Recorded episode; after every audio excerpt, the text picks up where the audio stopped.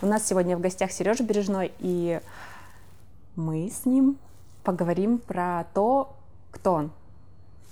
Сережа, расскажи немножко про себя. Привет, Жанна. Привет. Привет, зрители. А, меня зовут Сергей Бережной. Я говорю, часто широко известный в кругах как Вигед. А, я разработчик интерфейсов. Сейчас руковожу отделом разработки поисковых интерфейсов и сервисов для организаций. Работаю в Яндексе достаточно давно. Сколько лет? 12, что ли, что-то типа такого. Сразу после университета фактически пришел сюда работать. А, для многих это может показаться странным, что а, вся моя фактически профессиональная карьера проистекала в Яндексе, но за это время я успел поработать на куче разных сервисов. То есть я приходил вообще заниматься Яндекс деньгами, потом занимался таким сервисом, как блоги на народе. Он же стал Ярушкой потом, и он же сейчас внутри развернут как Этушка. Занимался поиском по блогам, занимался даже почтой немножко. Ну и вот в последнее время преимущественно занимаюсь там поисковыми сервисами, Лего, Бэмом, всем таким. И на данный момент кем ты работаешь? Руководитель отдела. И сколько людей у тебя? А, мне очень нравится формулировка вопроса, сколько, сколько людей, людей у тебя? тебя? Я хочу понять э, этот вопрос для того, чтобы оценить масштаб твоего, ну не знаю, влияния, можно это назвать, масштаб того, какое количество людей ты имеешь влияние, ну правда ведь.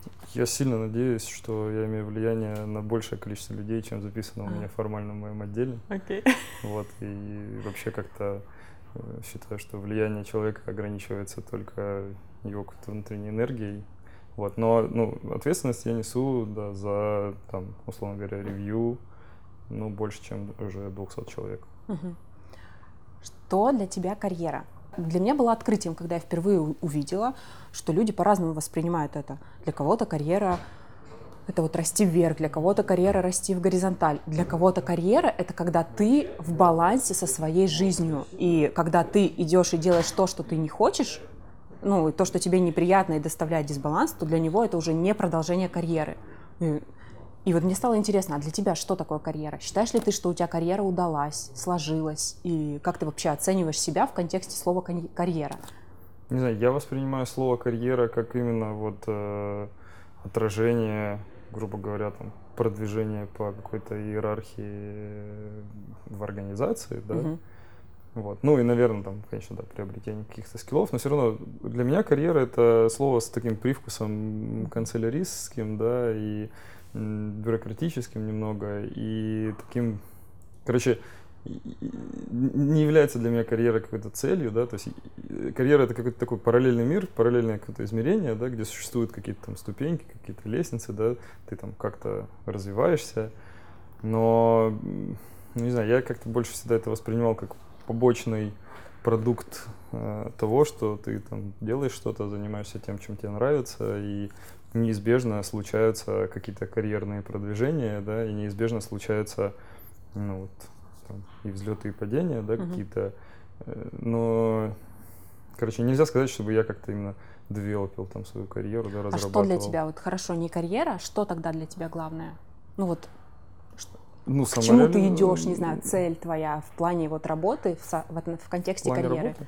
Ну, хорошо, ну, ну да, то есть если как бы отставить просто там какую-то самореализацию как таковую, да, в угу. жизни вообще, ну, в профессиональном смысле вот самореализация, я просто стараюсь, э, ну, наращивать э, объем своего как бы импакта, да, своего воздействия позитивного на этот мир, в том смысле позитивности, в каком я, конечно, понимаю, mm-hmm. да, вот, э, ну и просто делать, грубо говоря, там, усложнять и усложнять э, все то, как-то, не знаю, ш, на что я влияю, да, там, увеличивать или там более сложные процессы делать, более глубокие какие-то процессы Тебе делать. не страшно вот так влиять прям на людей?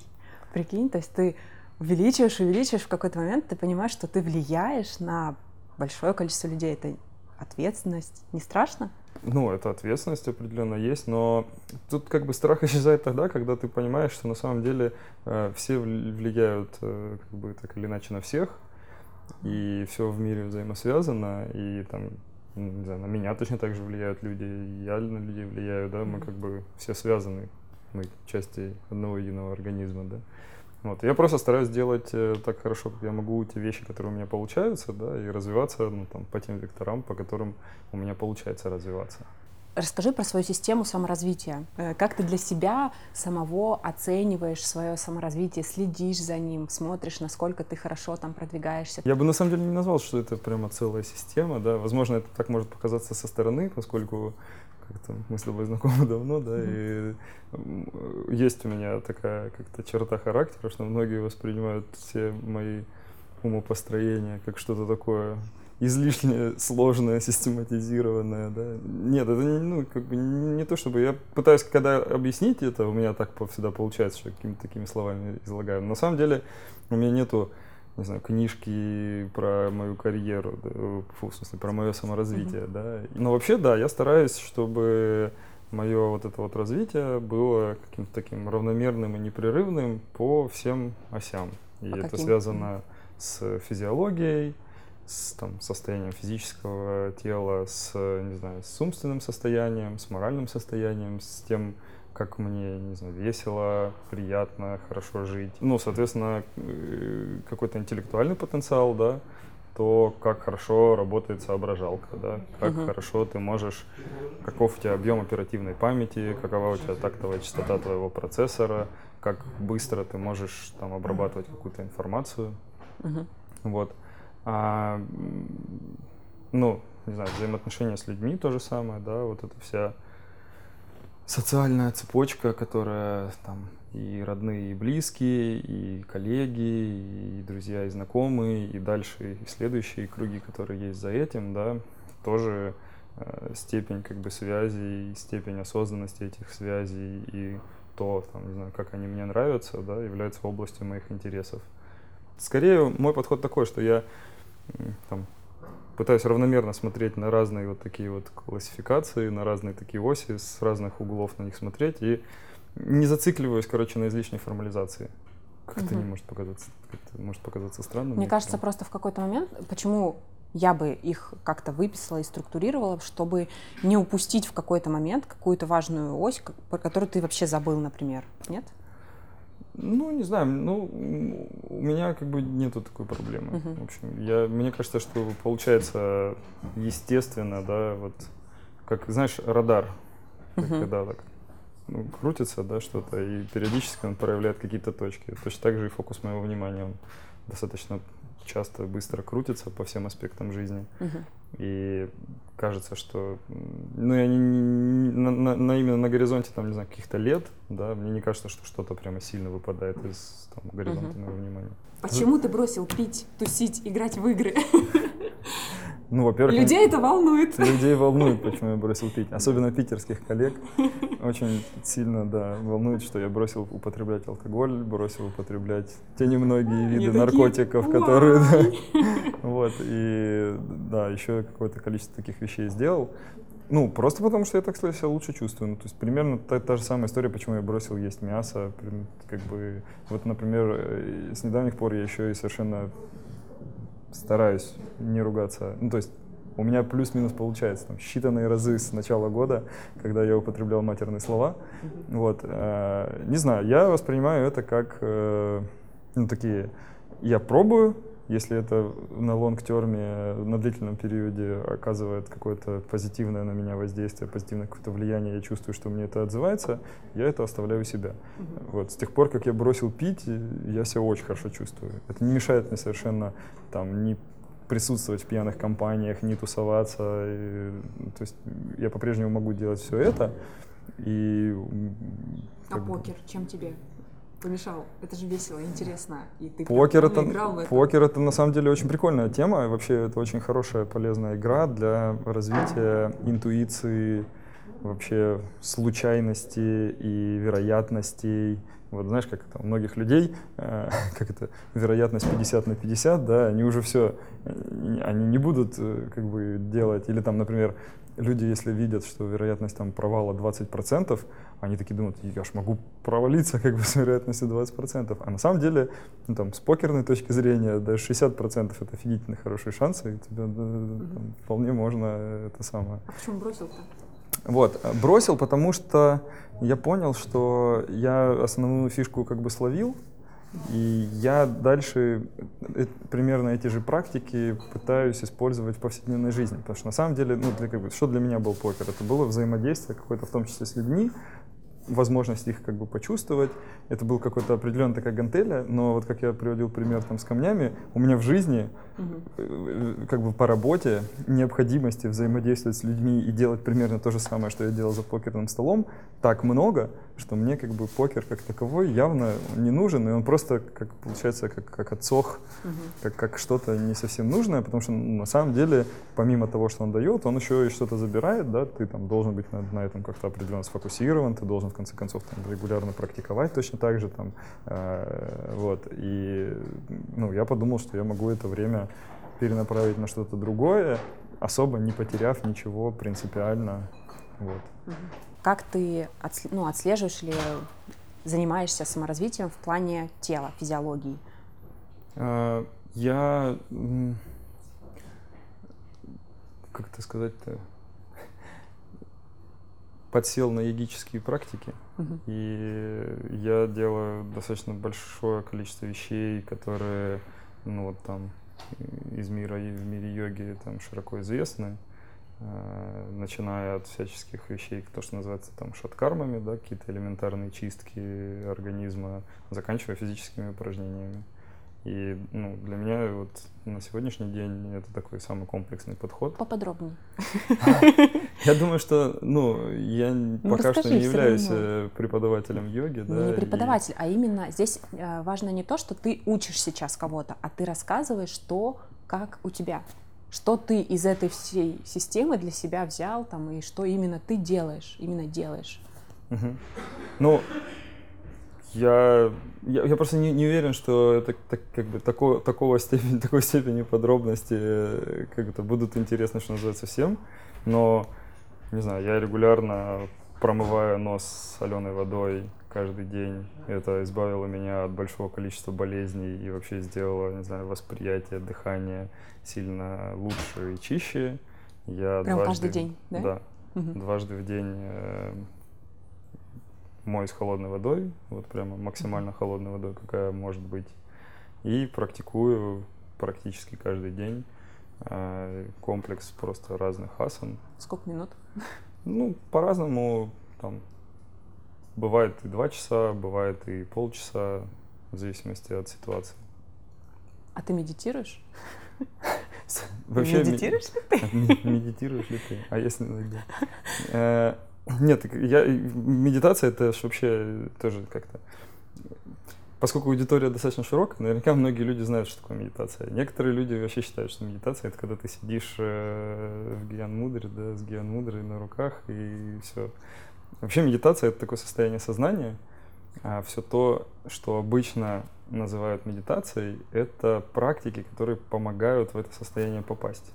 Угу. Поэтому, по сути, я стараюсь медитировать постоянно, потому что вот именно это состояние ума, оно такое очень ресурсное, очень его можно сравнить, не знаю, ну как бы оно такое очень-очень балансное и помогает э, вообще взаимодействовать с окружающим миром максимально эффективно. Но в силу там разных физиологических причин, особенностей устройства там человеческого тела, человеческого мозга, находиться в таком состоянии, э, ну, по крайней мере для меня, на, на текущем моем этапе развития, достаточно проблематично.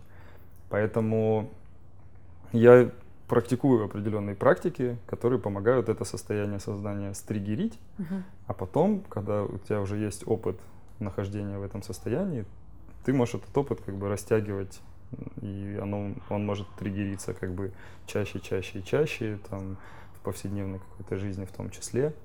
Вот, поэтому, ну, если отвечать вот в таком, как бы, поверхностном смысле этого слова, медитируешь ли ты, да, я регулярно совершаю какие-то практики, направленные, да, на триггерение состояния медитации. А есть какие-то более редкие мероприятия, но не менее важные от этого?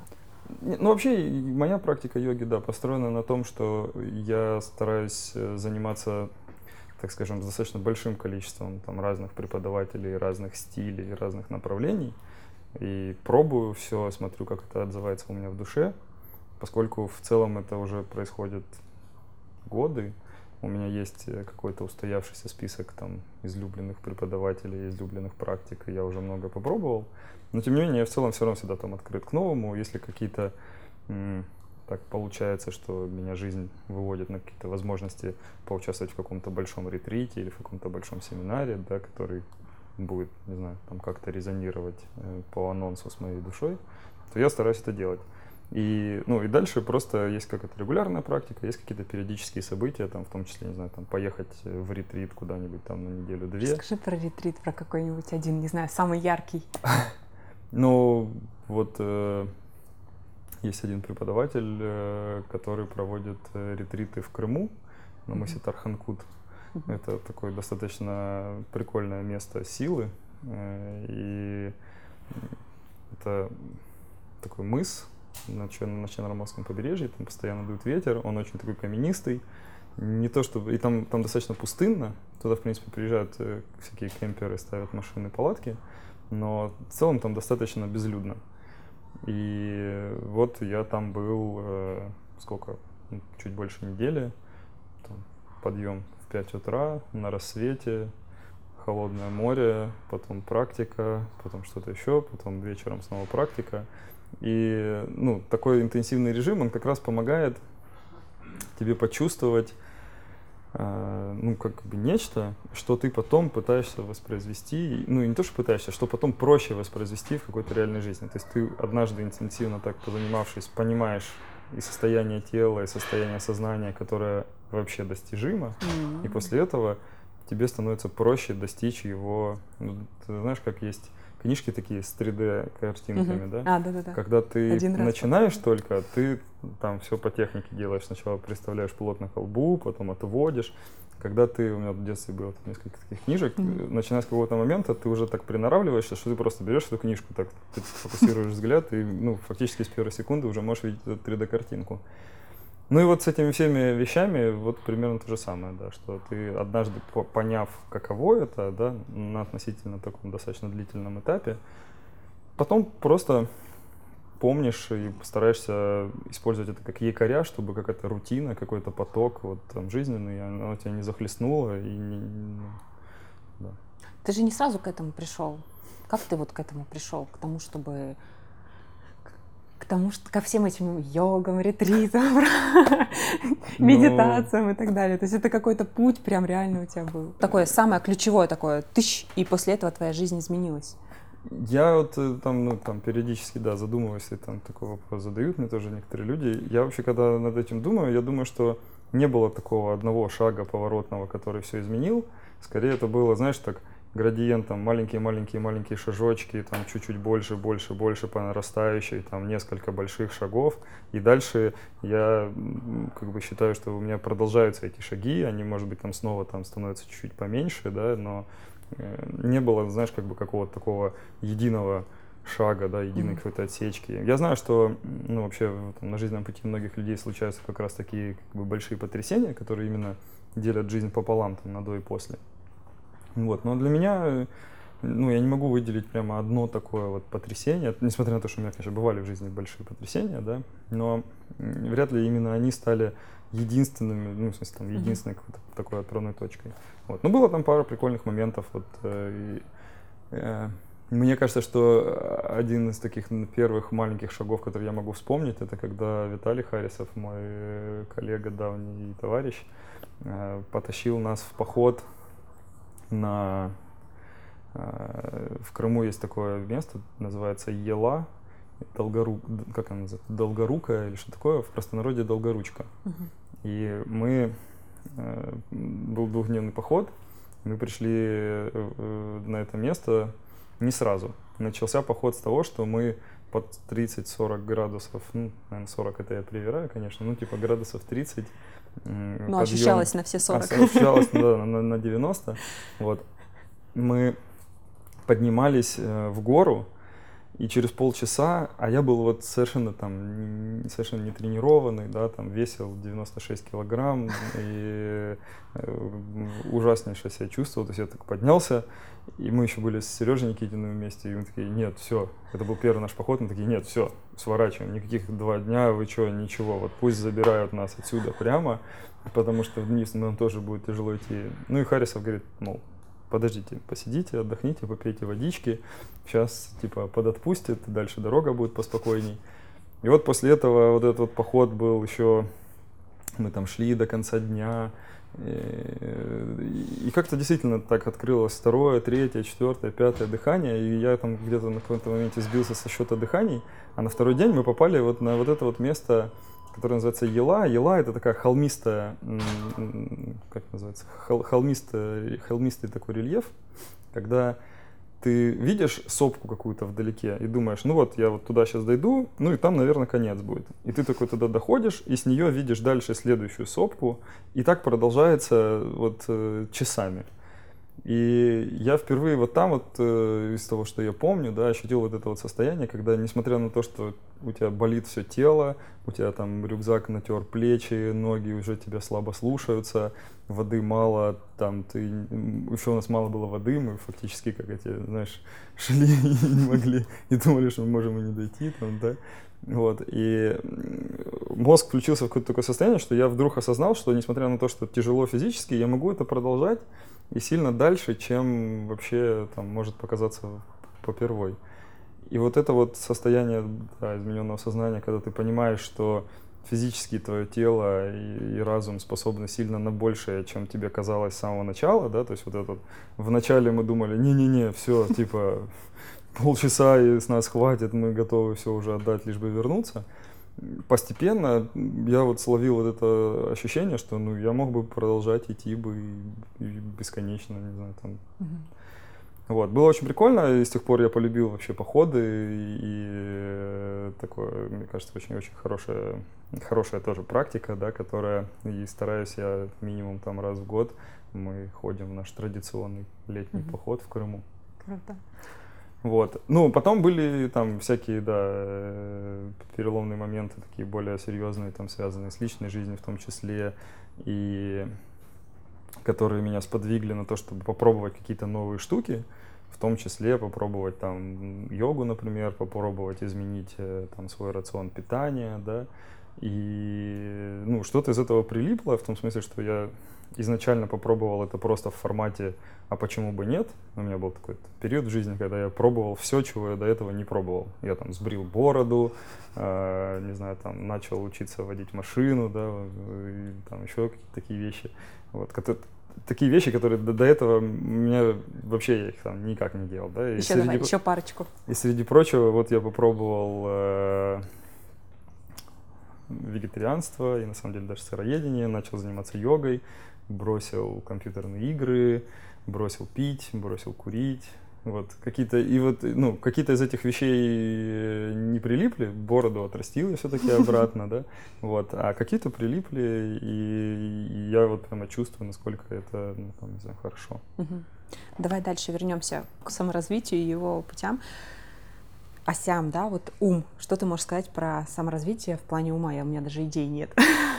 Не, ну как? Что ум, ты в это вкладываешь? Ум, ум это же, во-первых, очень тесно связано с твоей физиологией. Смотри, да? ум и интеллект у тебя, почему-то ты это назвал два разных, э, или это, в принципе, одно и то же? Ну, не, ну, это, да, я же говорю, угу. у меня нету четких таких вот там прямо ортогональных осей, да. Э, просто есть, грубо говоря, ну, как бы, вот хардвер, да, uh-huh. это типа то, как хорошо твой ум uh-huh. вообще соображает, как ты концентрируешься, какой у тебя объем там оперативной памяти. А есть software, это то, что именно там записано и какие именно программы крутятся там uh-huh. регулярно, да, о чем ты думаешь, на что ты этот свой ум применяешь, э, как угу. бы вот, вот такие какие-то вещи. Так, окей, смотри. Соответственно, мы сейчас говорим про развитие hardware. есть там, Давай. да, там и там. Hardware развивается так же, как и ну, это физиология чистая, да, то есть хорошо спать, хорошо есть, это все то, что связано там, не знаю, с кровообращением, с тем же самым дыханием, Мгм. с, э, ну вот какие-то такие вещи. Вот это то, что я делаю.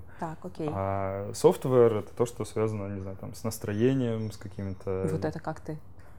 Ну как, ну если ты Ты пребываешь э, в позитивном настроении или негативном, это очень сильно влияет на то, как вообще ты, не знаю, там, самоощущаешься и думаешь. Потому что человек достаточно сложная такая система с обратной связью, и у тебя случаются закольцованности, да, как твои, твое настроение превращается в твои мысли, твои мысли превращаются в твои поступки, твои поступки приводят тебя туда, где у тебя начинается еще хуже настроение и так далее. Вот. Ну и, соответственно, наоборот, да, если ты... Ну, как это прокачать? Вот эту часть, которая про настроение. Ну, а как, все качается одинаково, да, все для, для любого качания, да, есть свой простой принцип, практикуй. То есть ты просто делаешь, совершаешь действия. Вот как прокачаться в физкультуре, нужно сделать физические упражнения, чтобы прокачаться в программировании, нужно программировать, чтобы прокачаться, не знаю, в рисовании, нужно рисовать, чтобы прокачаться в своем, как бы, позитивном мышлении нужно позитивно мыслить, да, чтобы прокачаться в, в думании нужно думать, там, Мгм. не знаю, решать разные задачки. Мне кажется, одна из основных проблем э, там, современного человека, что он не уделяет внимания, ну, как бы причинно-следственным каким-то взаимосвязям, и вот этот вот, я часто сравниваю внимание, как, знаешь, такой фонарик. И вот этот вот фонарик, он у многих людей, во-первых, тускло светит, потому что батарейки не хватает на то, чтобы он светил ярко. Во-вторых, э, ну, и как бы он тускло и недалеко светит, и они его еще и вот так вот хаотично э, в руках крутят и не могут сконцентрироваться толком на одном каком-то месте. Ну и, соответственно, вот я стараюсь сделать так, чтобы амплитуда батарейки моей была побольше, чтобы фонарик мог светить подальше. А во-вторых, стараюсь не дрожать рукой, вот наводить э, на конкретные вещи, которые там меня сейчас интересуют, и быть в этом каким-то там последовательным. Понятно, что это все равно, ну, точно так же, как вот я, например, там увлекся каллиграфией, да, сейчас э, там тоже очень важно не дрожать рукой. Но э, единственный способ это отточить, это делать закорючки, делать какие-то Мгм. кружочки, вот. А в плане материалов и задач, да, у меня нету каких-то таких там комплексов и задач, может быть, просто потому что я еще и не нашел и не сформулировал для себя. Но мне жизнь подкидывает достаточное количество задачек, Мгм. вот, поэтому э, есть всегда над чем, что использовать в качестве тренажера, да, то есть гантель, может быть, каких-то вот явных у меня нету, чтобы я мог вам Мгм. пойти и сказать, там, купите себе гантели по столько-то килограмм, у меня просто вот постоянно сыпятся камни разного размера, какие-то естественные такие природные, я ими качаюсь. Давай подытожим тогда. Окей, мы тему сам- саморазвития, получается, закрыли мне. Вот по ощущениям, мне кажется, что закрыли, да?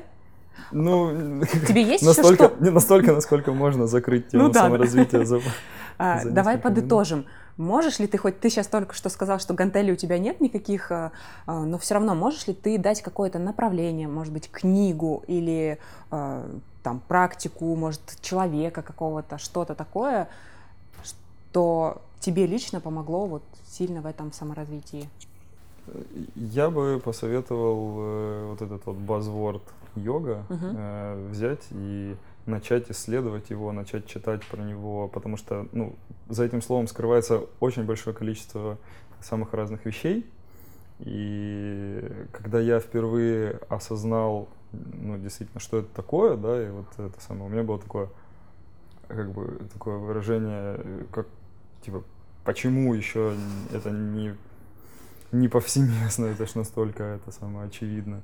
Вот. И просто, не знаю, прочитайте там любую совершенно книгу, любые совершенно материалы, которые вам попадутся под руку. И вот с этой мыслью в голове, что йога это очень многогранное понятие, и сейчас очень много людей очень по-разному ее трактуют, постарайтесь воспринять именно не какую-то вот там первую попавшуюся вам трактовку, а именно чуть более в комплексе, посмотреть на несколько разных трактовок, погрузиться в эту тему чуть-чуть глубже, и, может быть, вы как бы так же, как и я, испытаете вот это ощущение, когда через водопадную стену вот этого всякого там ом, шанти, шанти и прочих каких-то таких э, шизотерических вещей, если пройдете и поймете по сути вот что это такое, да, то, ну, мне кажется, что это, это даст вам ответы на очень большое количество вопросов и даст такие ступеньки, от которых можно будет отталкиваться и дальше уже более пристально искать что-то другое.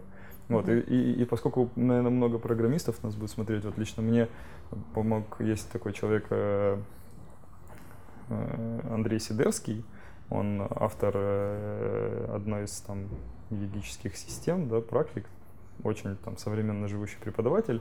Он просто очень прикольно формулирует, у него такой технологический тоже бэкграунд, технологический, инженерный склад ума, и вот у него, не знаю, резонирующие с моим способом восприятия мира есть формулировки, вот. Но он не единственный, кто был uh-huh. там, моим как бы, да, преподавателем таким.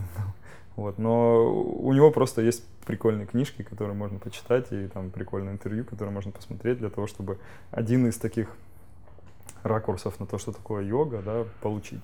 Вот. А остальное просто, я говорю, вот попытайтесь вот быть, что называется, таким радаром, да, смотреть по сторонам, изучать эту тему. Просто обычно как, вот, чего я переживаю всегда, что люди берут первое попавшееся какое-то впечатление, и, и получается вот как с тем фонариком. Ты ненадолго там что-то не, недалеко осветил, э, не совсем до конца это понял, да, и там развернулся, пошел в какую-то другую сторону.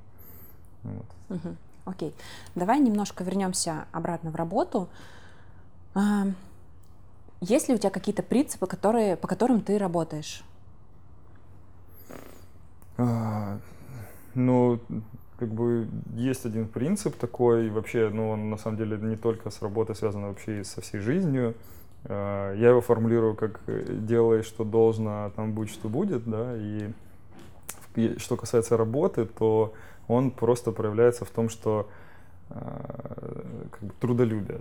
Это вот такая штука, просто будь трудолюбив, вода точит камни, постоянно, вот просто главное, в каждый момент времени будь уверен, что ты делаешь все изо всех сил, да, не, не только просто вот брутально там бьешься головой об стену, да, понятно, что нужно и, там, с разных уровней зума, как я это называю, смотреть, но просто не ленись, угу. всегда будь как бы полон энергии и проявляй эту энергию, вот, если ты хочешь быть живым человеком, да, вот постоянно как бы что-то делай. Поэтому для меня критерий работы это является, ну вот, не знаю, как сказать, а, степень загруженности, не знаю, там, рабочего дня, да, что называется. И это мой основной такой карьерный принцип, что старайся, где, старайся работать. Офигенный такой совет, Ну, это очевидность. Хочешь работать, работай. Сейчас спрашивают у нас ребята наши, как ты учился уже будучи в команде, в компании работая? Вкладывал личное время и деньги или просто или за свой счет? Или пытался зацыганить эту компанию? Да, то есть вкладывался ли ты сам или а, да, пытался зацыганить у компании. И как ты считаешь правильно делать? А, я всегда считаю, что я вкладываюсь сам, даже тогда, когда я что-то цыганил компании. Вот. Но да, я преимущественно рассчитываю да, только на себя. И по большому счету вот, э, в основном вкладывался да, всегда персональными какими-то усилиями, потому что а, ну, это какой-то это какая-то такая штука, что ты сначала что-то делаешь, потом за это приходит там, не знаю, когда признание uh-huh. и какие-то дальше карьерные возможности в том числе, да. А подход в духе, э, не знаю, пока меня не научат, я дальше не пойду, ну, он очень пассивный, мне он не по вкусу. Мне кажется, что нужно более активно, как бы явно себя проявлять, да. И поэтому, да, я учился, в смысле, как бы регулярно и, там, и продолжаю учиться. И вообще мне нравится такое восприятие, как называется, есть такая религия сикхизм. И mm. все люди в этой религии, сикхизм, это сикхи, это ученики на самом деле. И вот они как бы относятся к жизни постоянно вот к какому-то такому уроку. И в этом смысле мне очень нравится, uh, у нас есть такой проект школа разработки интерфейсов, мы там тоже отбираем учеников, и у них очень правильно такое ракурс зрения на мир. Они приходят и они учатся чему-то, да, постоянно. Вот. И, э, ну, как я учился? Старался смотреть по сторонам, старался смотреть на те области, которые э, смежные, старался расширять свой кругозор и расширять глубину своего восприятия там, всех тем. Что это было для меня? Блоги, э, практика всяких подпроектов, и практика всяких проектов внутри Яндекса, разговоры с коллегами, которых я считал там более опытными и какие-то там сеансы парного программирования или просто разговоров там архитектурного какого-то проектирования вещей. Ну, ну, в общем, mm-hmm. смысле, мне кажется, что это такое немножко как-то самоочевидные такие вещи.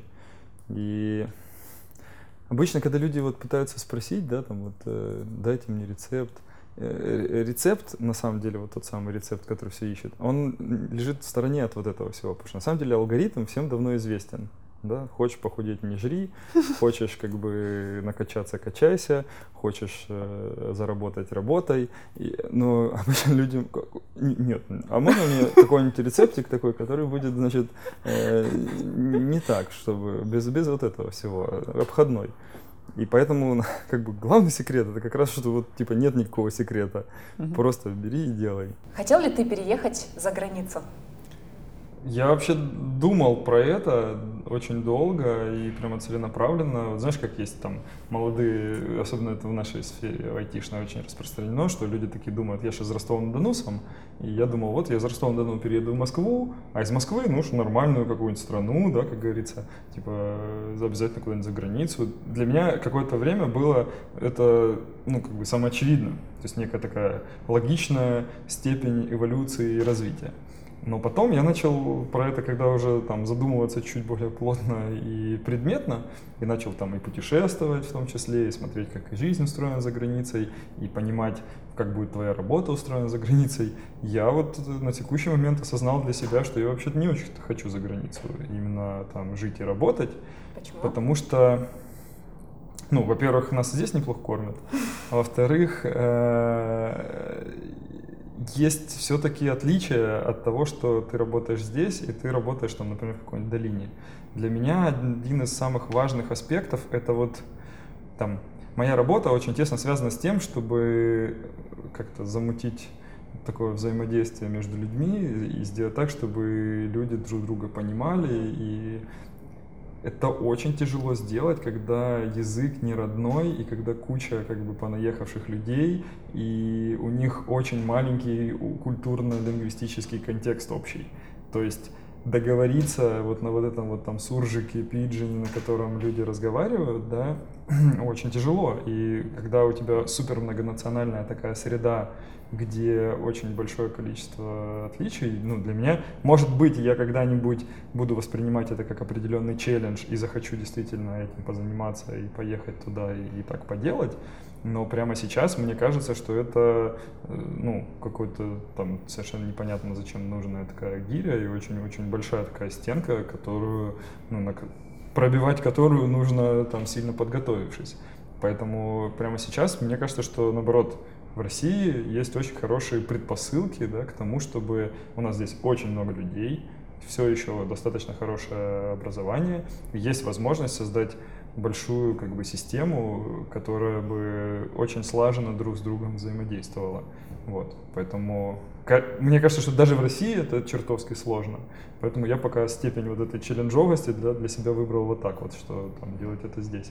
Вот. Ну и потом просто само нахождение, да, тоже, опять же, там, культурное нахождение внутри своей там, родной страны со всеми плюсами и минусами. То есть я, как бы это там не банально звучало, э, как-то внезапно осознал, что я, блин, патриот вообще-то. То есть, типа, ну, как-то я так обычно ни, никогда не задумывался, для меня это было такое полуругательное какое-то слово, но по-хорошему, в смысле, я, да, люблю свою страну.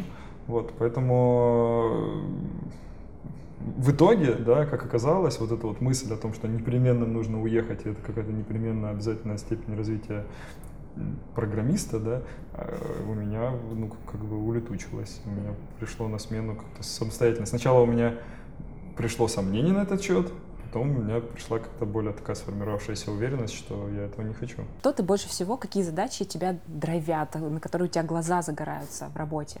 Есть ты видишь, а, это моя задача, я хочу ее сделать. Что они тебя заводят, дают тебе стимул двигаться. Ну, мне нравятся сложные и какие-то вещи красивые, то есть одновременно сложные, ну, в каком-то смысле, не знаю, можно их назвать заумными, да, то есть если это требует какого-то, ну, действительно такое сложное, какая-то такая сложное какое-то устройство, но при этом, ну, тут очень, опять же, да, Вот, э, например, не знаю, там какие-нибудь э, вещи типа фракталы, да? Вроде бы это сложно, а вроде бы это просто. То есть это вот какой-то некий такой есть э, противоречие. С одной стороны, у тебя есть там маленькая условно формулка, которая описывает все-все-все это, с другой стороны, когда эта формулка разра- разрастается, да, что называется, она вот создает какую-то большую красивую такую структуру. И поэтому вот этот вот как-то надо не переупрощать, не переусложнять, но и не переупрощать, да. И на самом деле, пожалуй, вот эта вот история про баланс, да, она тоже такая очень э, созвучная вообще там и э, со, со многими областями жизни. И йога в этом смысле дает очень правильно такую интуицию и аналогию, да, как э, находить баланс, там, баланс во всем. Баланс между там суперсложным, суперсложным, между красивым, некрасивым, и между, не знаю, там, тяжелым и легким. Вот. И возвращаясь к вопросу про то, какие задачи лично меня заводят, это должно быть что-то достаточно сложное, при этом, что можно решить, не знаю, как-то просто, а, да, э, просто поиск этого простого решения может быть сложным. И это должно быть красиво в каком-то таком художественном смысле этого слова, да, а, вот, просто должно быть красиво. Uh-huh. И мне поэтому нравится безумно, да, моя специализация, разработка интерфейсов, потому что это именно такая комбинация и какой-то инженерной сложности, и какой-то художественной красоты. И вот Угу. Вот такие вот задачи, где вот случается синергия вот этих вот двух вещей, да, э, какого-то такого строгого расчета и какой-то такой как бы абсолютной креативности, да, вот такое мне больше всего нравится. Ты считаешь себя интровертом или экстравертом? И каким ты был до того, как пришел в Яндекс, и изменил ли тебя Яндекс в этом отношении? Это очень прикольный вопрос. Каждый раз, когда пытаюсь себя как-то характеризовать по этим, я как там мартышка разрываюсь вечно, э, к кому пойти. Но, конечно же, совершенно точно во мне там, не знаю, минимум половина, а может быть и больше экстраверта. Я абсолютно комфортно себя чувствую как бы в толпе, абсолютно комфортно себя чувствую. Я даже иногда, как это, подозреваю, что я какой-то энергетический такой вампир, потому что я даже, там, не знаю, условно, в метро, например, или где-нибудь там в молах, там, да, в целом достаточно комфортно себя чувствую, потому что, ну, я вот прямо э, как-то не чувствую, что там мне плохо как-то, да, с, с людьми. Но при этом же я э, могу, не знаю, там днями находиться дома и находиться один. У меня были там э, опыты так, того, что я абсолютно спокойно могу сидеть, сам с собой разговаривать, там тупить. То есть я настолько как-то, как я это называю, самовлюбленный, да, что я могу, мне в целом и с собой, с самим собой зашибись. И поэтому вот я как бы пока не определился все-таки, экстраверт или интроверт. Ну, то есть, наверное, если э, рассуждать, что интроверты это все те, кому больно от э, проявления себя наружу, да, я, наверное, не интроверт. Вот. Но тем не менее, мне точно не больно, когда я нахожусь сам наедине с самим собой. Угу. Вот. Яндекс изменил тебя? То есть ты как, когда пришел, и ты вот сейчас это не, в я этом не плане думаю. примерно Мне кажется, что да, я угу. вообще какие-то базовые такие вещи, они, конечно, ну, угу. не особо изменяются. То есть скорее Яндекс это такое место, где я вот прямо там чувствую, что должен был работать, вот я попал сюда, да, и угу. как вот э, на рельсы что-то встало, и поэтому, поэтому не знаю, мне кажется, что нам было суждено, что называется, встретиться с Яндексом. А, менторишь ли ты кого-то? Как ты вообще относишься к менторству? Что нужно, чтобы попасть э, к тебе в ученики? А, я вообще не очень люблю это слово, когда тоже, ты знаешь, отменторите меня, пожалуйста. Не знаю, я стараюсь позитивно воздействовать совершенно на всех людей, которым я, как бы, э, с которыми у меня случается какое-то взаимодействие. И там, я, у меня нету, вот, ну, в смысле, мне не очень понятен вот этот вот паттерн, да, какое-то менторство. Мне кажется, это немножко такое какое-то натужное такое действие, как бы надрывное, да, в смысле, с, с притягиванием за уши, да, вот там типа вот от, от менториться. Нет, вот смотри, например, человек э, растет, растет, и потом раз он попадает в какой-то тупик или в какую-то ситуацию, где у него очень много вопросов, и он не понимает, а дальше-то куда? И мне кажется, в этом в этой ситуации идеально как раз участие ментора. То есть, когда ты приходишь ему такой, вываливаешь вот у меня что, куда, дай мне, пни меня куда-то. И тебя вот этот человек, и ты приходишь к тому, а, на кого ты, ну, может быть, хочешь быть похожим, может быть, он тебя чем-то именно прикалывает, и он тебя раз и направляет вот угу. в этом плане менторства. Ну, просто да, я, может быть, воспринимаю именно вот менторинг, коучинг, как, знаешь, вот люди, которые свои эти услуги продают за деньги, и мне кажется, что в этом есть определенная такая, во-первых, тиражируемость, во-вторых, ну, вот излишняя системность. То есть это все-таки достаточно сложная такая материя, чтобы не иметь права претендовать на избыточную системность. Вот ровно как у меня нету системности в, uh-huh. в, там, в, моей, в, моей, в моей как бы, системе жизни, да. Причем это, это типа, я же на самом деле с инженерным складом ума, я офигенно обожаю системность. Я просто м- понимаю, что у всего есть границы, и что эта системность не нужно, когда ты ее пытаешься распространить очень далеко, она становится излишне шаблонной, uh-huh. она становится излишне неприменимой как бы к вот, там, широте. Поэтому у меня нету вот, э, там, не знаю, программы менторства. Вот если ты возьмешь, условно, там, среднестатистического какого-нибудь ментора, да, у него есть вот там, достаточно, как бы, ну, как, не хочется обижать всех тех людей, которые, как бы, менторят, да, ну, не знаю, у меня такое восприятие, вот, как бы, плохого менторства. Хорошее менторство — это вот, как ты говоришь, да, ко мне любой человек может прийти, сказать, у меня вот такая проблема, э, что ты мне посоветуешь сделать? Я постараюсь найти слова, которые действительно помогут ему и станут для него точкой опоры. Часто я знаю, что мои слова в итоге человеку не дают никакой точки опоры, я наливаю на него какой-то кисель такой, от которого совершенно не оттолкнуться, но как бы иногда кому-то помогает. Как быть хорошим учеником? Вот э, какой идеальный э, человек, который приходит к тебе за советом, как, чем, какими свойствами он должен обладать, как он тебя слушать должен, чтобы то, что ты ему сказал, он правильно это услышал? Ну, просто нужно слушать, нужно быть открытым. То есть, как бы, что отличает вообще ученика от неученика? Э, не ученик считает, что он все знает. Угу. Типа не ученик, он приходит такой и говорит, э, вот э, на примере людей, которые приходят к нам, например, на работу, да, вот есть там два паттерна людей. Один такой приходит, там полгода проработал на прошлой работе, худо-бедно, не очень-то хорошо, но уже хочет там повышение зарплаты на 20%, потому что вот он как бы считает, что он готов и заслуживает. А другой, наоборот, может быть, там, с точки зрения скиллов уже сильно более крутой, но при этом понимает, что он еще кучу всего не знает, и он приходит с позиции того, что там, ну, понятно, что в утрированной форме это иногда превращается как бы в выскочек и в тихонь, но лучше как бы мне кажется, что вот позиция тихоня, она такая более выгодная, потому что э, как бы чуть-чуть разогнать как бы тихоню всегда можно.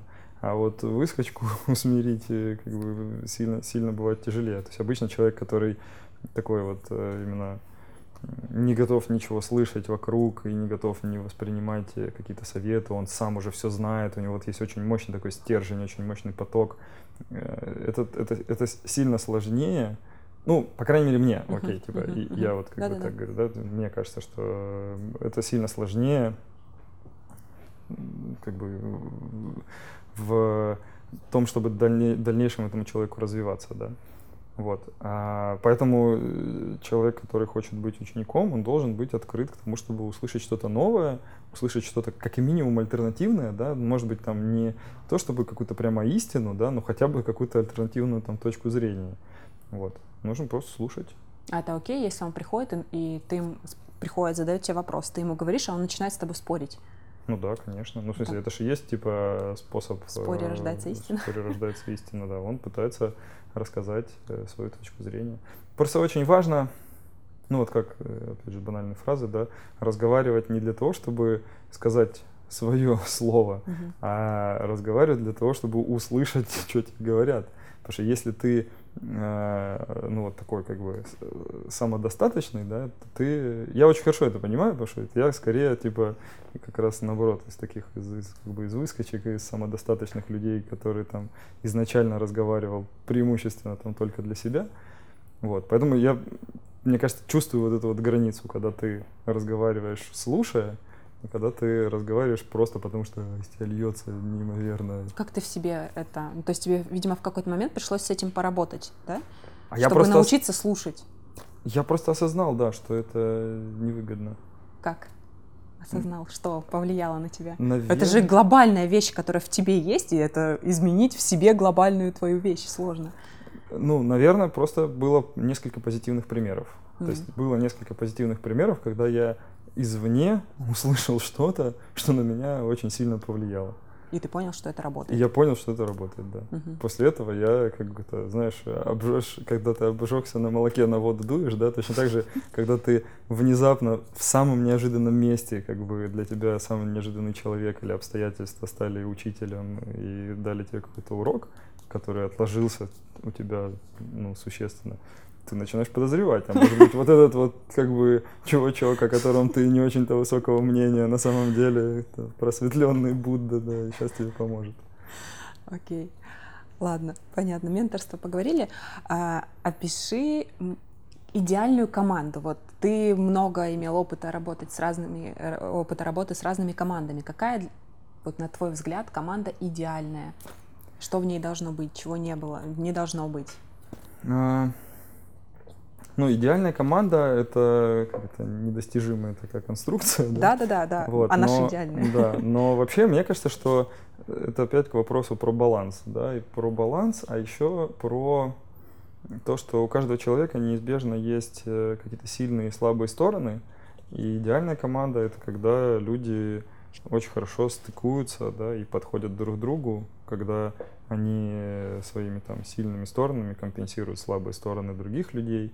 А еще очень важно для меня, чтобы в команде было, как я это называю, таким перекрытием, когда не так, что у каждого своя область ответственности, и он не лезет э, к другому, да, потому что если э, люди вот так вот взаимодействуют, то между ними образовывается такая щель, которая постепенно начинает как бы разрастаться, mm. да, там потом туда падают коровы, дома, и, типа, это все плато да, отодвигаются друг от друга.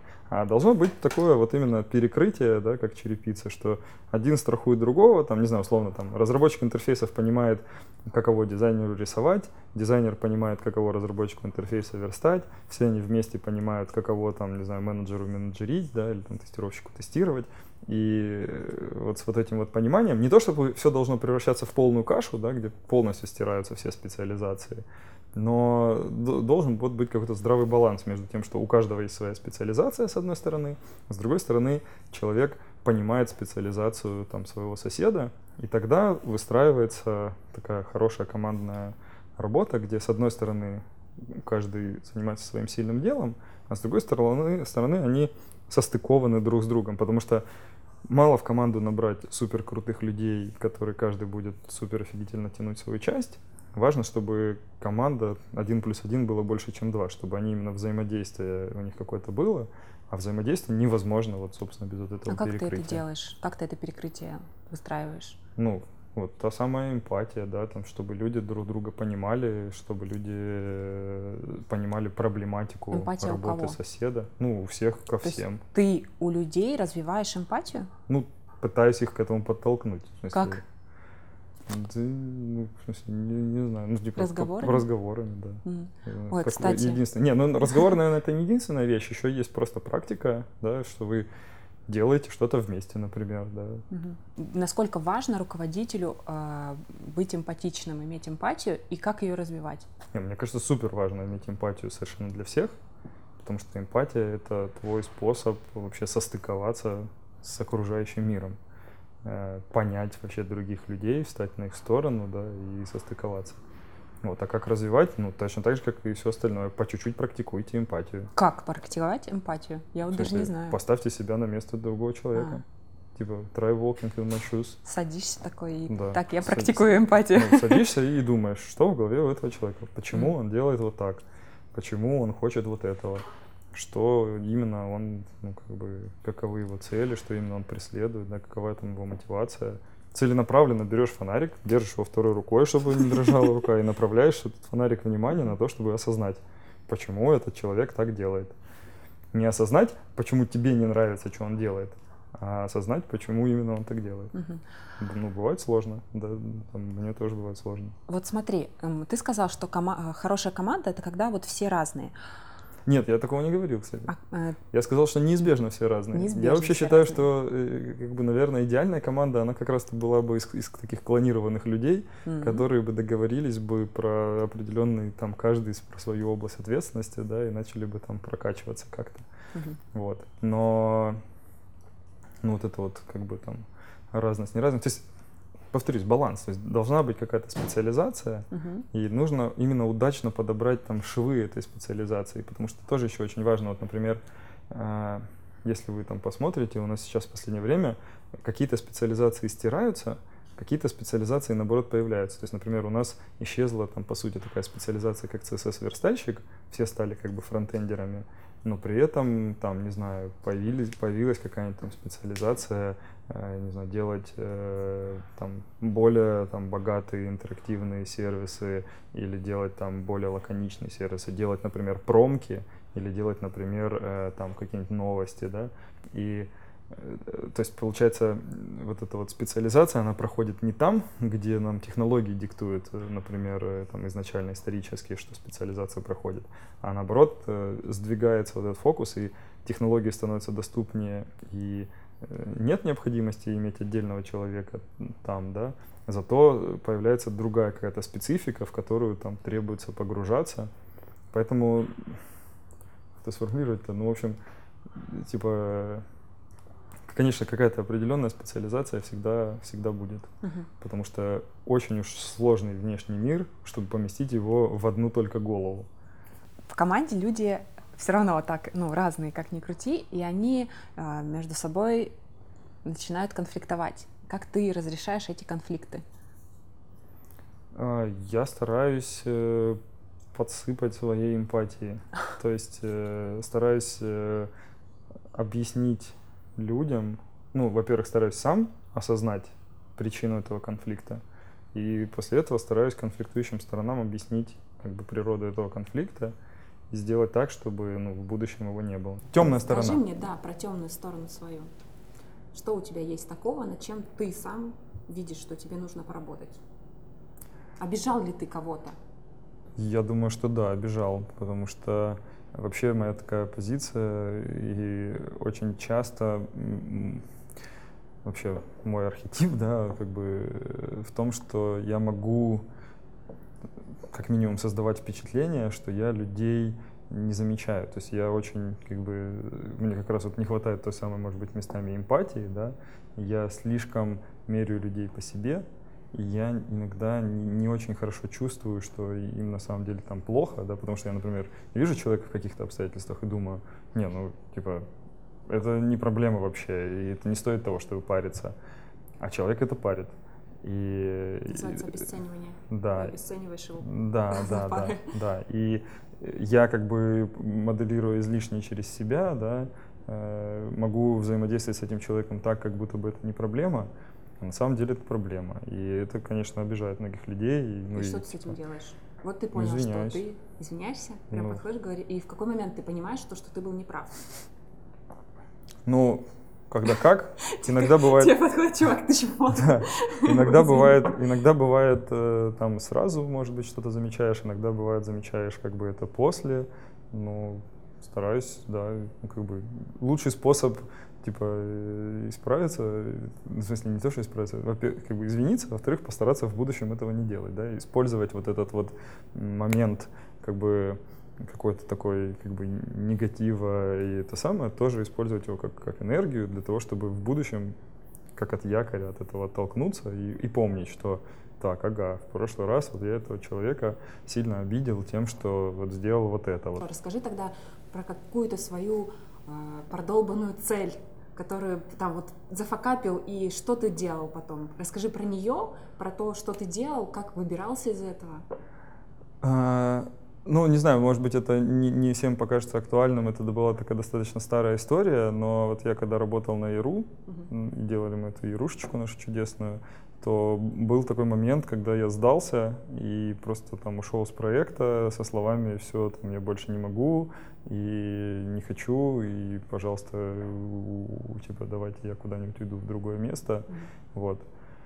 А... То есть, типа, бросил команду? Ну, фактически, ну, как бы бросил команду, бросил проект. Вот. Н- нельзя сказать, на самом деле, что это, может быть, это в итоге, может быть, и позитивно там на них сказалось, да, но я воспринимаю это как какой-то такой, да, личное, личную там недоработку, личное упущение.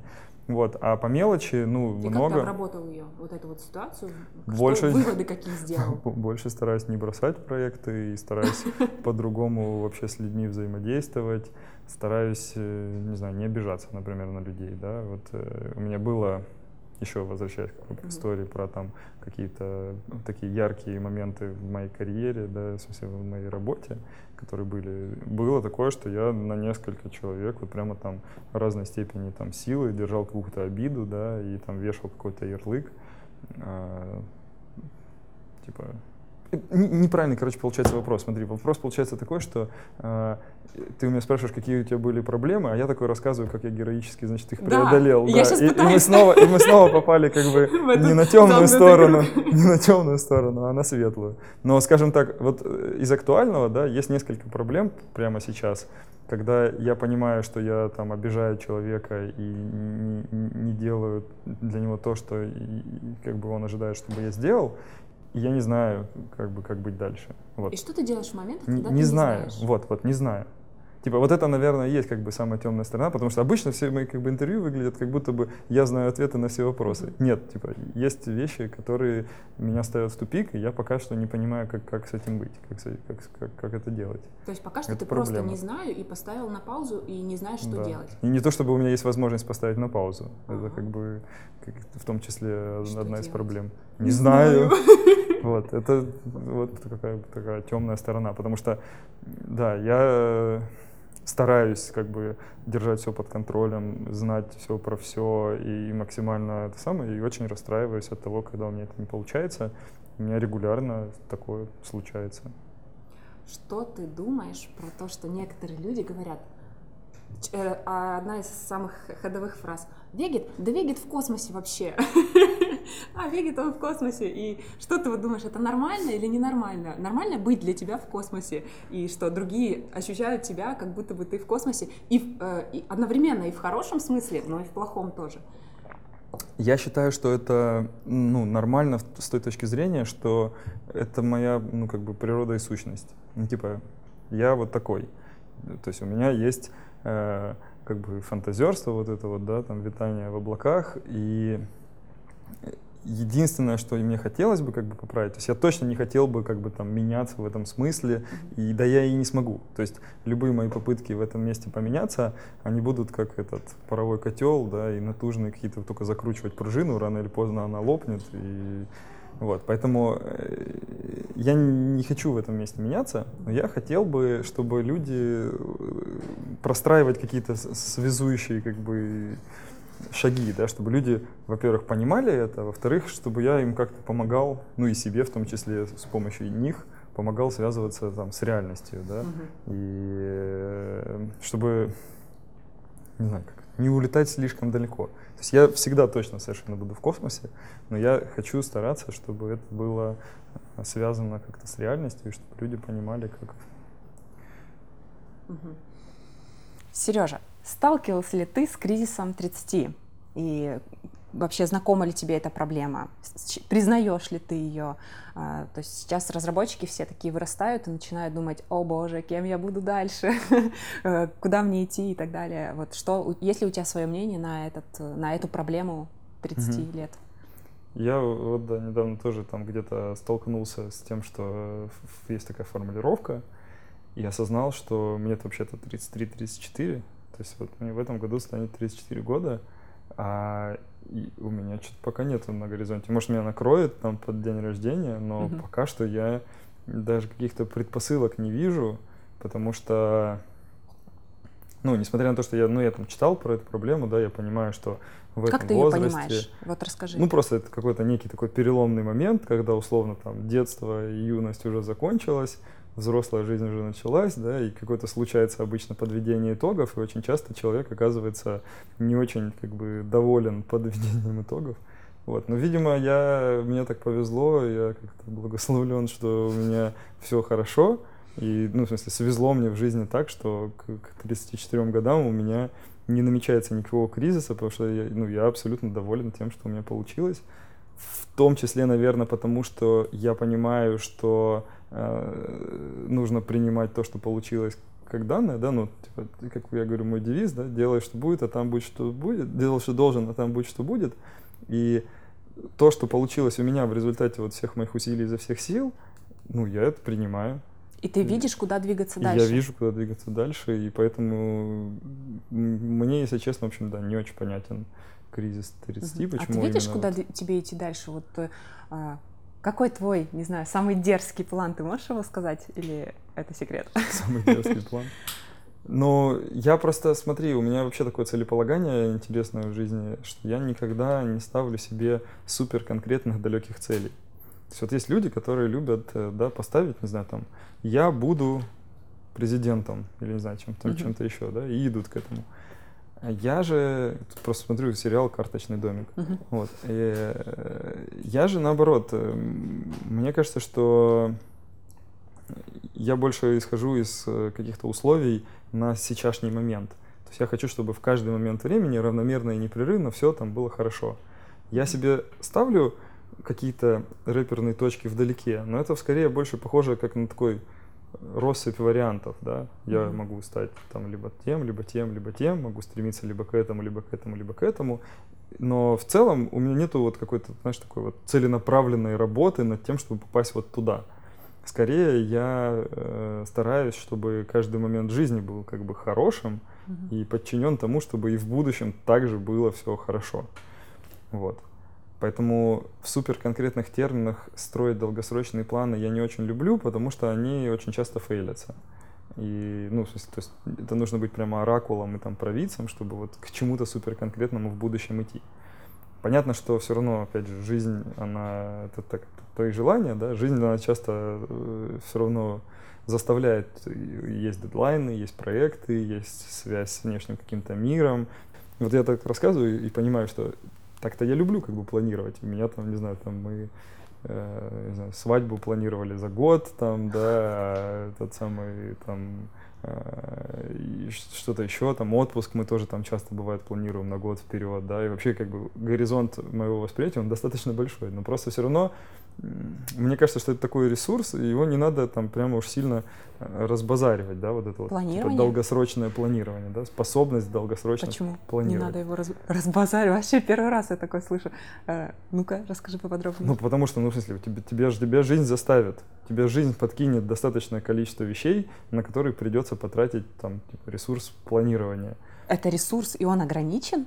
Ну, в смысле, точно так же, как э, любой другой ресурс, он, то есть... Планирование — это ресурс, подожди, да, я свыкнусь с этой мыслью. Способность к планированию, да, да, там, типа, твоя способность поставить себе цель и дойти до нее. Ага. Это ресурс в том смысле, что не в том смысле, как э, вам дали э, как-то каждому человеку отведено сколько-то дыханий на, на, на, за его жизнь, вот как только он их отдышит, он умрет.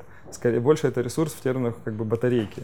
Да? Его можно восполнять, можно увеличивать амплитуду, uh-huh. можно, или там объем легких, да, uh-huh. можно увеличивать амплитуду своих легких, можно увеличивать то, как долго ты можешь задерживать дыхание, но э, выдыхать, да, и там тратить это ресурс, это ограничено, uh-huh. поэтому э, вот эта способность планирования это точно такой же ресурс, который ты его можешь восполнять, ты там, не знаю, условно можешь отдохнуть и с новыми силами там на что-то накинуться, да. Uh-huh. Ты можешь от того, что ты раньше там планировал вот настолько, потом начинаешь планировать на больше, на больше, на дальше, ты можешь прокачивать там эту свою мышцу, да, у тебя может быть больше твой аккумулятор планировательной энергии но тем не менее это энергия, и как бы там условно разбазаривать ее там, где нет необходимости ее разбазаривать. Вот, например, пунктуальные люди, вот знаешь, вот есть люди, которые там упарываются по uh-huh. пунктуальности. Uh-huh. Вот я, например, не упарываюсь по пунктуальности, извините, но часто бывает... Не, есть два момента, когда я не упарываюсь по пунктуальности. Один момент, когда я просто там условно физически не могу этого сделать, когда у нас в расписании встречи идут стык в стык, и ты просто физически не можешь телепортироваться, как бы закончив предыдущую куда-то. Но это скорее неправильное упарывание. В этом месте можно и нужно что-то делать. А есть, например, вот не знаю, вот мы сегодня с тобой, да, назначили на 12, ну, как бы не самолет улетает, ну, типа, нету проблемы там опоздать на 5 минут, да. И я точно так же отношусь там как бы к другим людям, которым я приглашаю их, например, на ужин, да, или там приглашаю там встретиться, пойти куда-то погулять в парк. То есть если вы идете в кино, там понятно, как бы есть типа необходимость э, ресурсы этот планирования там тратить. Если же нет никакого жесткого дедлайна, зачем ему его самому себе придумывать? Его имеет смысл себе придумывать тогда, когда ты живешь в супер расслабленном мире, и тебе не обо что попрокачивать вот эту вот мышцу планирования, тогда да, наверное, как бы там детям, например, имеет смысл что-нибудь подсовывать такое, чтобы они начинали тренироваться mm-hmm. в этом, да, и там совсем уж создавать такую расслабленную атмосферу, где ничего не надо планировать, не надо. Но вот в реальной взрослой жизни вызовов, где тебе придется как бы тратить ресурс планирования, их так много, ну, по крайней мере, лично у меня, uh-huh, что uh-huh. в целом я стараюсь поберечь его в остальных местах. И где это не нужно, стараюсь быть порасслабленней. Давай про work-life баланс немножко поговорим. Есть у тебя он? Расскажи, у нас, не, вообще, э, да, проблема баланса, как мы, как ну, я да, сказал, да. да, самая такая, одна из ключевых. Я бы вообще сказал, что вот там вся жизнь это баланс такой. Поэтому да, его нужно соблюдать, конечно. Получается у тебя? Для меня, мне кажется, что получается, потому что э, мне повезло, что у меня вообще, ну, как бы, по сути, работы-то и нету. Я занимаюсь вещами, которыми мне интересно заниматься. Угу. Поэтому всегда, когда говорят про вот этот вот work-life баланс, мне его сложно нащупать, в том смысле, что для этого мне придется четко определить, что для меня является работой. Вот. И ты сейчас не определяешь это? Ну, то есть, ну. например, для тебя не напряжно прийти домой и думать про проекты на работе? Не устаешь ли ты от этого? Да, совершенно не напряжно. Что для меня является как бы там работой? Когда вот действительно нужно, не знаю, там, когда появляются какие-то дедлайны, когда нужно там явно куда-то прийти, что-то явно сделать, это тяжело бывает. Угу. Но в целом это достаточно сбалансировано. То есть я имею в виду, что я не верю, что правильно жить без такого ощущения, да, это как вот я говорю, жить типа совсем киселем расслабленным, да, должен быть вызов, должен быть челлендж, должна быть как бы боль, должны быть какие-то страдания. Это, естественно, как бы инь-янь составные части, да, жизни. Вот, поэтому ну, они не захлестывают. Вот все, что я могу сказать, да, что это, это не захлестывает меня целиком, в том числе потому, наверное, потому что преимущественно большинство того, что я делаю там day by day по жизни, оно мне нравится. Uh-huh. Вот. То есть, наверное, человек, который условно работает на нелюбимой работе, там, делает нелюбимые вещи, у него вот это сильно более там ему сложнее поддерживать этот баланс, потому что ему нужно приходить с работы и отдыхать а угу. на работу как бы идти и там заряжаться. Вот. И, наверное, таким людям там потяжелее, мне попроще. Есть ли у тебя какая-то концепция семьи? По каким принципам ты строишь свою семью и взаимоотношения в семье? А, ну, есть концепция семьи, да. Рассказывай. Она примерно излагается так, что люди вступают в отношения, да, вот в чем проблема сейчас, когда люди, вступ... как я вижу, да, многие люди вступают в отношения такие, как это, торгово-рыночно-партнерские, да, люди встречаются, два условно там неполноценных человека и пытаются компенсировать свою неполноценность за счет кого-то там другого, да, встречается мужик, который не умеет готовить, жена, которая не умеет зарабатывать или еще что-нибудь такое, да, ну, совсем уж утрированный, пытаюсь привести примеры, но общая идея такая, что люди встречаются и начинают отношения для того, чтобы что-то от кого-то взять. Вот, и он как бы, ну, как минимум взять или там как максимум обменяться. Да, то есть вот есть совсем уж паразиты, которые только пытаются найти кого-нибудь, а у кого они будут что-то забирать без там интенции что-то отдавать нормальные относительно там люди, они вступают в отношения, когда они что-то дают и берут что-то взамен.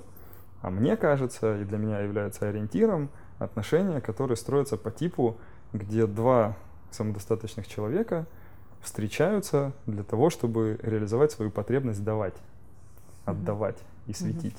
И вот когда ты как бы наполненный человек, и когда тебе в принципе ничего не надо, ты самодостаточный, у тебя есть единственная потребность, это вот этот изли, излишки своей энергии, из, избытки своей энергии, тепла, тепла да, какой-то там любви на кого-то изливать. И вот когда ты встречаешься с человеком вот из такой интенции, да, не, не, не постоянно находясь на бирже э, товаро-рыночных отношений, подсчитывания курса, стоит ли тот факт, что вот э, э я ей подарил цветы, того факта, что она мне приготовила борщ или еще что-нибудь такое, да, Потому что, когда вы находитесь в бирже в такой, вам может повести, и вы до конца будете на этой бирже сохранять баланс, но велика вероятность, что курсы валют борща, да, и это самое, и цветов разойдутся, и э, случится как бы крах потому что вы не будете как бы самодостаточны. Вам нужно будет что-то от человека, но вам нечего будет дать ему взамен потому что там условно ваши цветы обесценятся, да, или наоборот ваш борщ обесценится, и все, вот как бы случится крах, и ваша пара, ваши взаимоотношения расколятся, потому что они изначально были построены на том, что ты мне, я тебе. А если они построены на том, что я тебе и, и, и, и, и ты мне, да, и, смысле, и вот вы э, как бы друг на друга как бы давите, да, и там светите, тогда будет баланс. Вот есть прикольная эта история вот с э, тем, как руки друг от друга могут отталкиваться. Вы можете вот так вот руки поставить, и обычно человек э, давит э, руки навстречу друг другу. И от этого поза получается вот такая. Ты mm-hmm. как бы начинаешь замыкаться, ты отсюда движешься сюда, отсюда движешься сюда. При этом это же самое движение можно совершать из позиции отталкивания. Одна рука отталкиваться от другой. Mm. Физически примерно происходит то же самое, но общая как бы геометрия позиции случается совершенно другая. Ты этой рукой давишь на эту, этой рукой давишь на эту, ты отталкиваешься, у тебя случается расширение. И вот это вот такая фишка, да, что, казалось бы, вы, вы, вы в принципе, по сути, будете делать одно и то же в обоих типах отношений, да. По-прежнему ты будешь и приносить ей цветы, она тебе будет варить борщ, потому что э, это самое, ну, как бы из этого состоит жизнь, может быть, да, но одно дело вы это делаете, ожидая чего-то взамен, а другое дело вы это делаете просто потому, что вам хочется это сделать, у вас есть из, из, излишки mm-hmm. какой-то энергии. Сережа, ты мечтаешь? О чем ты мечтаешь? А, да, не знаю, вот э, в глобальном смысле, ну, самые такие банальные мечты, да, в духе там счастья для всех, пусть никто не уйдет обиженным, да, чтобы в целом в мире все было хорошо и чтобы общее как-то связанность и, не знаю, счастье, чтобы они возрастали. Ну, это банально, про это уже сто раз сегодня говорили. Вот. Э, в более практическом смысле какие-то есть такие мелкие у меня мечты, да, и там сложные штуки.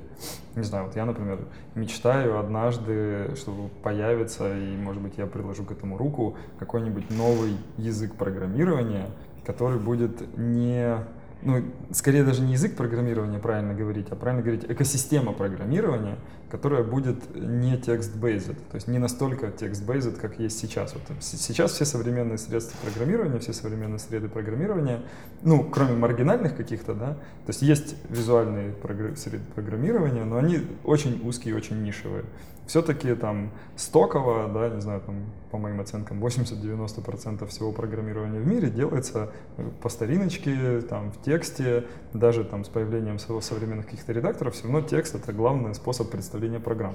А мне кажется, что это не самое эффективное. И я, видя, опять же, как развиваются интерфейсы, и что наши интерфейсы там сайтов тех же самых, они часто совсем не текстовые, и там есть как бы и игры с размером, и игры с формами, какими-то еще с чем-то таким. Я верю, что можно создать просто более эффективное средство представления информации для в контексте программирования, чем текст. Что ты хочешь сделать в своей жизни? Самое главное. Не знаю, не знаю. Выскочить из круга сансары.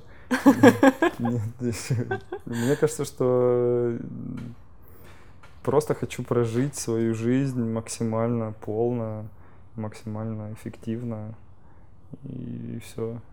Ну, то есть нет у меня вот э, прямо цели, которая в таких терминах формулируется, да. Просто uh-huh. я хочу, чтобы каждый мой день он был как бы там хорошим, нормальным, счастливым, чтобы был счастлив я, мои близкие и дальше все люди по градиенту на земле.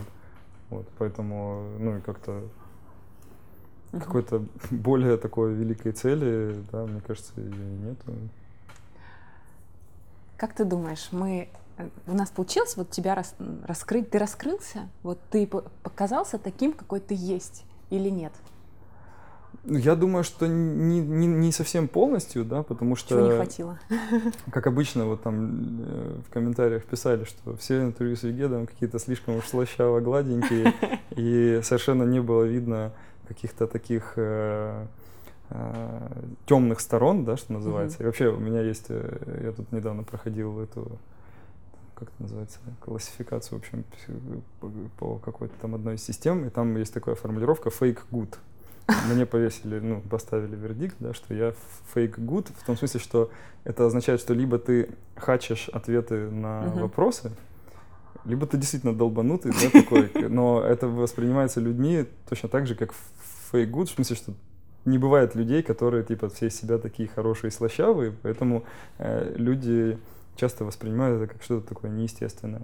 Я очень надеюсь, что твое начинание с интервью будет иметь э, успех, потому что мне кажется, что это один из форматов, когда люди будут узнавать друг про друга побольше и получше, а это то, что нам всем очень нужно для того, чтобы действительно жить как один организм, для того, чтобы вот это самое перекрытие достигать, и чтобы люди обменивались информацией и друг про друга знали. Поэтому вот этот вот формат интервью, мне кажется, он достаточно удачный. Я надеюсь, что это будет не единственный способ там, узнавания нас там, друг про друга, но буду рад, если он заживет и поможет людям как-то помогать. Если это действительно будет происходить искренне, если это действительно будет как бы правда, а не какая-то там пропаганда и выставление только слащавых качеств, да, вот как мы постарались сегодня сделать, вот, то должно, должно получиться хорошо. Окей, спасибо тебе.